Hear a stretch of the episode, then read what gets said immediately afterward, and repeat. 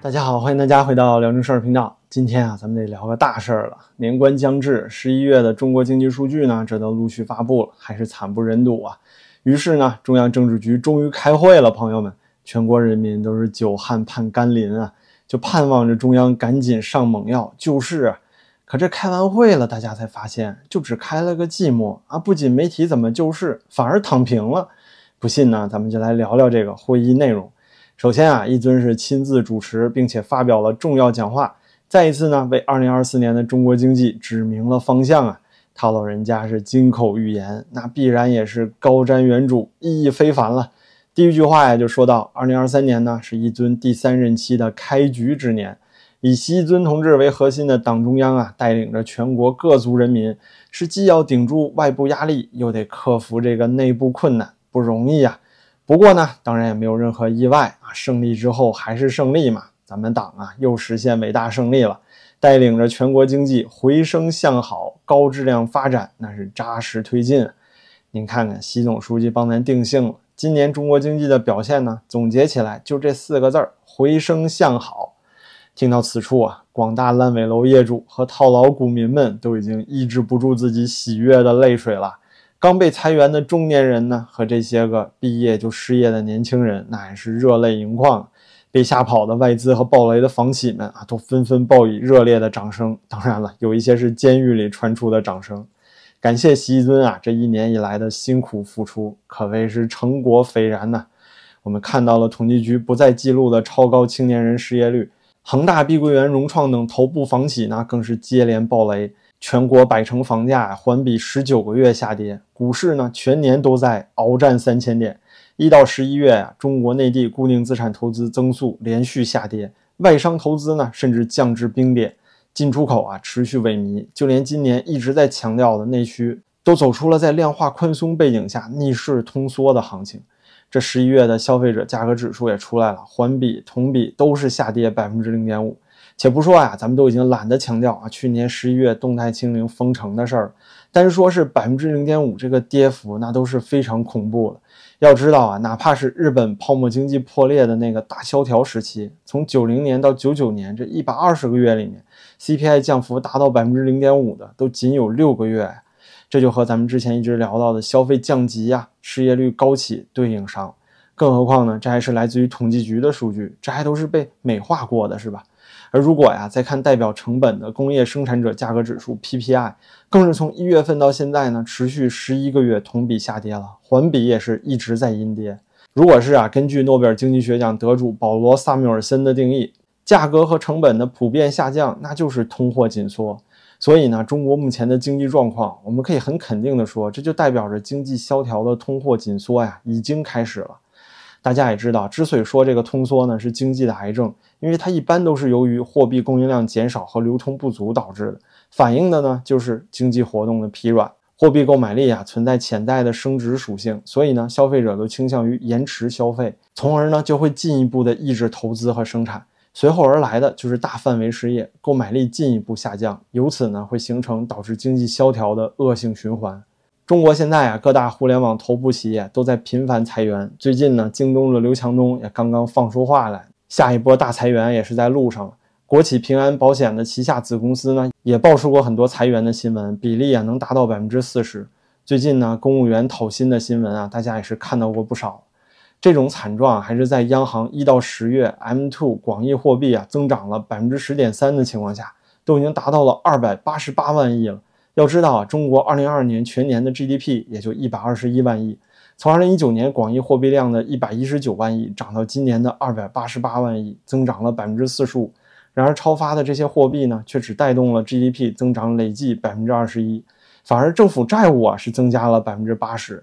如果再考虑到地方城投债，那这个比例啊将接近百分之百。所以说呢，咱们国家这次进入的通货紧缩啊非常不寻常。就像我们之前讲到过的，传统意义的通缩啊，需要的是货币供应量减少，消费下降。就好像是现在呢，欧美国家持续加息缩表之后，居民的消费意愿开始下降了，市场上呢流动性减少，从而呢通货膨胀持续下降。如果说看到美国 CPI 环比增速的数据，也可以看到这种消费下滑的趋势。但这是在啊流动性减少、央行持续加息的背景下。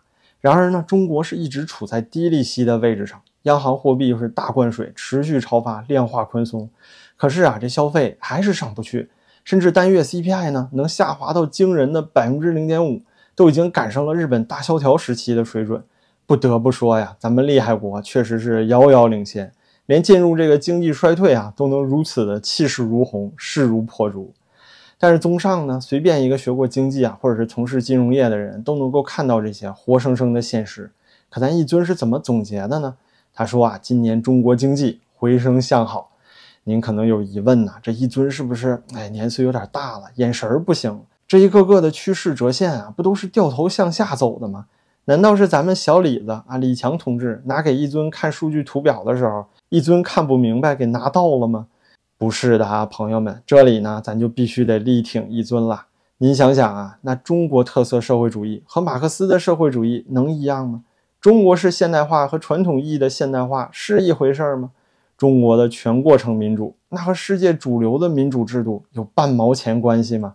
既然如此啊，那么中国特色的一尊亲口表达的这个回升向好，凭什么就必须代表趋势线得朝上呢？对不对？这经济全面下滑呀，这不就是中国特色的经济回升向好吗？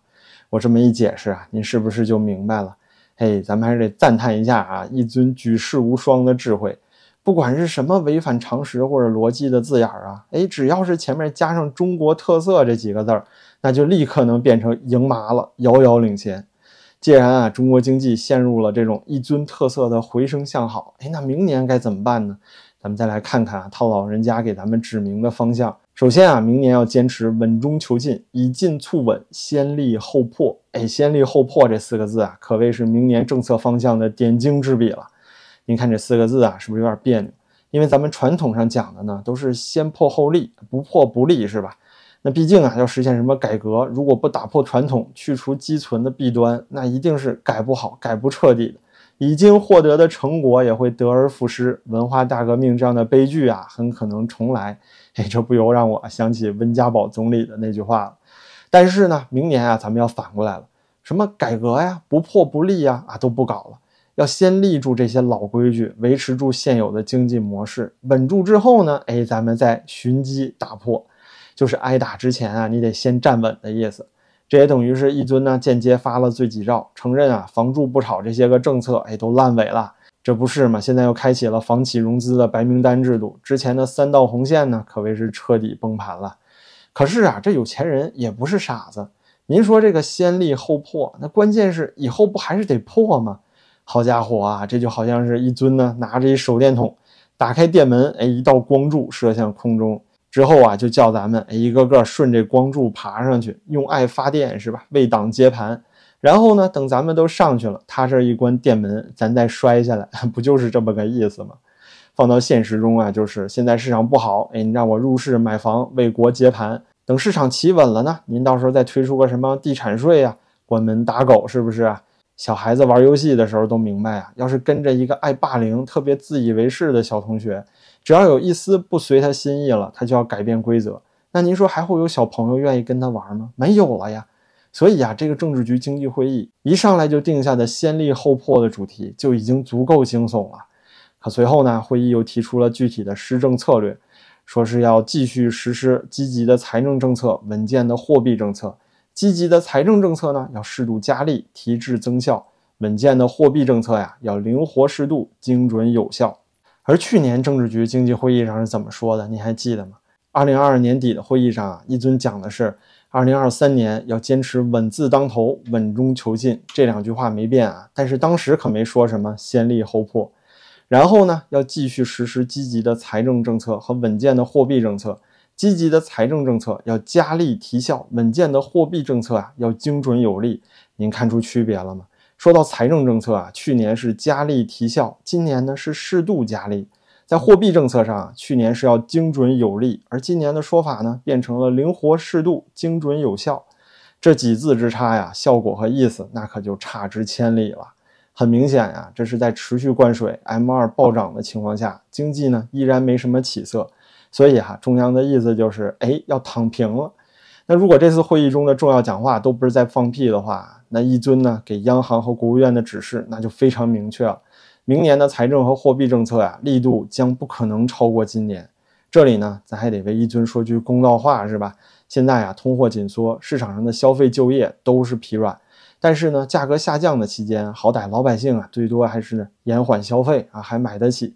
那一尊呢，和政治局想的可能是，如果明年强制灌水刺激通胀，那在目前疲软的经济大环境下，反而可能造成滞胀的局面，就是通货膨胀的同时经济停滞，那么老百姓生活呀，反而会更惨。到时候呢，就变成了既没钱，同时价格上涨了，东西也买不起。毕竟啊，明年经济大概率也会延续今年的颓势。而且呢，房地产市场疲软，房企巨额债务，政府的巨额城投债，消费降级啊，外贸萎缩这些问题都不是短时间可以解决的。但是啊，它这里面唯独不提的就是你灌的这些水到底去哪儿了？这些钱不都是在政府和银行系统之间空转吗？从来也没发给消费端啊。那偏偏是这样一种情况下啊，现在中央并不打算用更大力度的释放财政和货币政策刺激经济了。那这要真是躺平了，明年经济不就更完蛋了吗？不过呀，大家也别着急，肯定是不会的。党和国家呢，不会忘了咱们敬爱的习尊主席啊，也不可能抛下他深爱的韭菜们。于是呢，在会议上，他接着语重心长地说：“对于明年的工作要求啊，要增强宏观政策取向的一致性，加强经济宣传和舆论引导。”您看看这是不是特别妙啊？明年的工作重点啊，是经济宣传和舆论引导。这还真不意外啊，朋友们。前段时间呢，咱们已经做过视频，讲了国安部啊要介入抓唱空中国经济的人，包括中金公司在内的金融机构呢，也都有内部通知，禁止发表关于中国经济的负面观点。只要这个看空经济的人没了，唱衰中国的舆论不存在了，那就算是彻底实现中国特色的经济回升向好了。虽然通缩呀、房地产萎靡这些经济问题它不好解决，可是指出这些问题的人很好解决呀，对不对？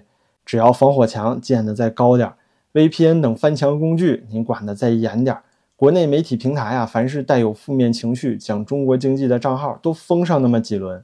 等到国内互联网上，不管是微博、微信啊，还是抖音、B 站，您看到的经济类视频、文章、新闻啊，全都是告诉你在回升向好，那不就真的好了吗？果然是妙啊！您看，我就知道一尊他老人家天赋异禀，就是有办法。明年的诺贝尔经济学奖要是不给咱一尊啊，别说我不答应，十三亿九千万的中华韭菜都不能答应。不过呢，虽说一尊啊给出的这个解决经济问题的方法，这个很玄妙、很奇幻，我这点水平啊，肯定是连他老人家的脚趾头都够不着。但是节目最后呢，咱也得给墙内不能或者不方便润出来的人啊一些建议。照现在这个势头啊，继续下去，经济进入衰退周期啊，这是已经发生的事情了，但也没什么可怕的。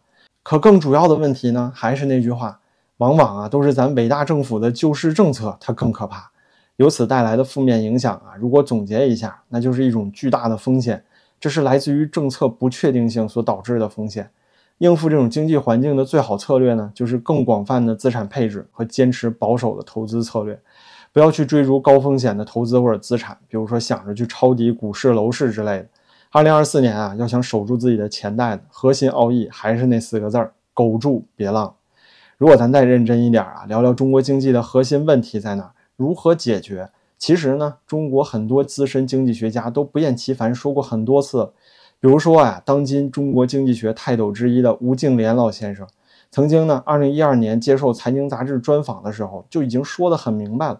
这篇文章啊，叫做《吴敬琏：中国经济社会矛盾已经到达临界点》。您现在啊，甚至能在人民网上找到原文，其中呢，很神奇又不意外的预测到了现今中国社会和经济所面临的所有主要问题。比如说啊，他提出了三个观点：第一呢，中国社会一直存在着向何处去的问题，有两种可能的前途摆在面前，一条是沿着完善市场经济的改革道路前行，限制行政权力，走向法治的市场经济，这就是咱们一直在讲的简政放权。而另外一条呢，沿着强化政府作用的国家资本主义的道路前行，走向权贵资本主义的穷途。现在咱国家在往哪儿走啊？相信你也不用我多说了。第二啊，是要建立和健全竞争性的市场体系，破除国有经济对一些重要产业的垄断，以及政府对市场的过度干预。第三呢，则是要建立法治，推进民主和实行宪政。要建立符合公认的基本正义的法律体系，实现法官的独立审判和公正执法。您看看，现在再看这些话，是不是有点违背了两个维护和两个确立了？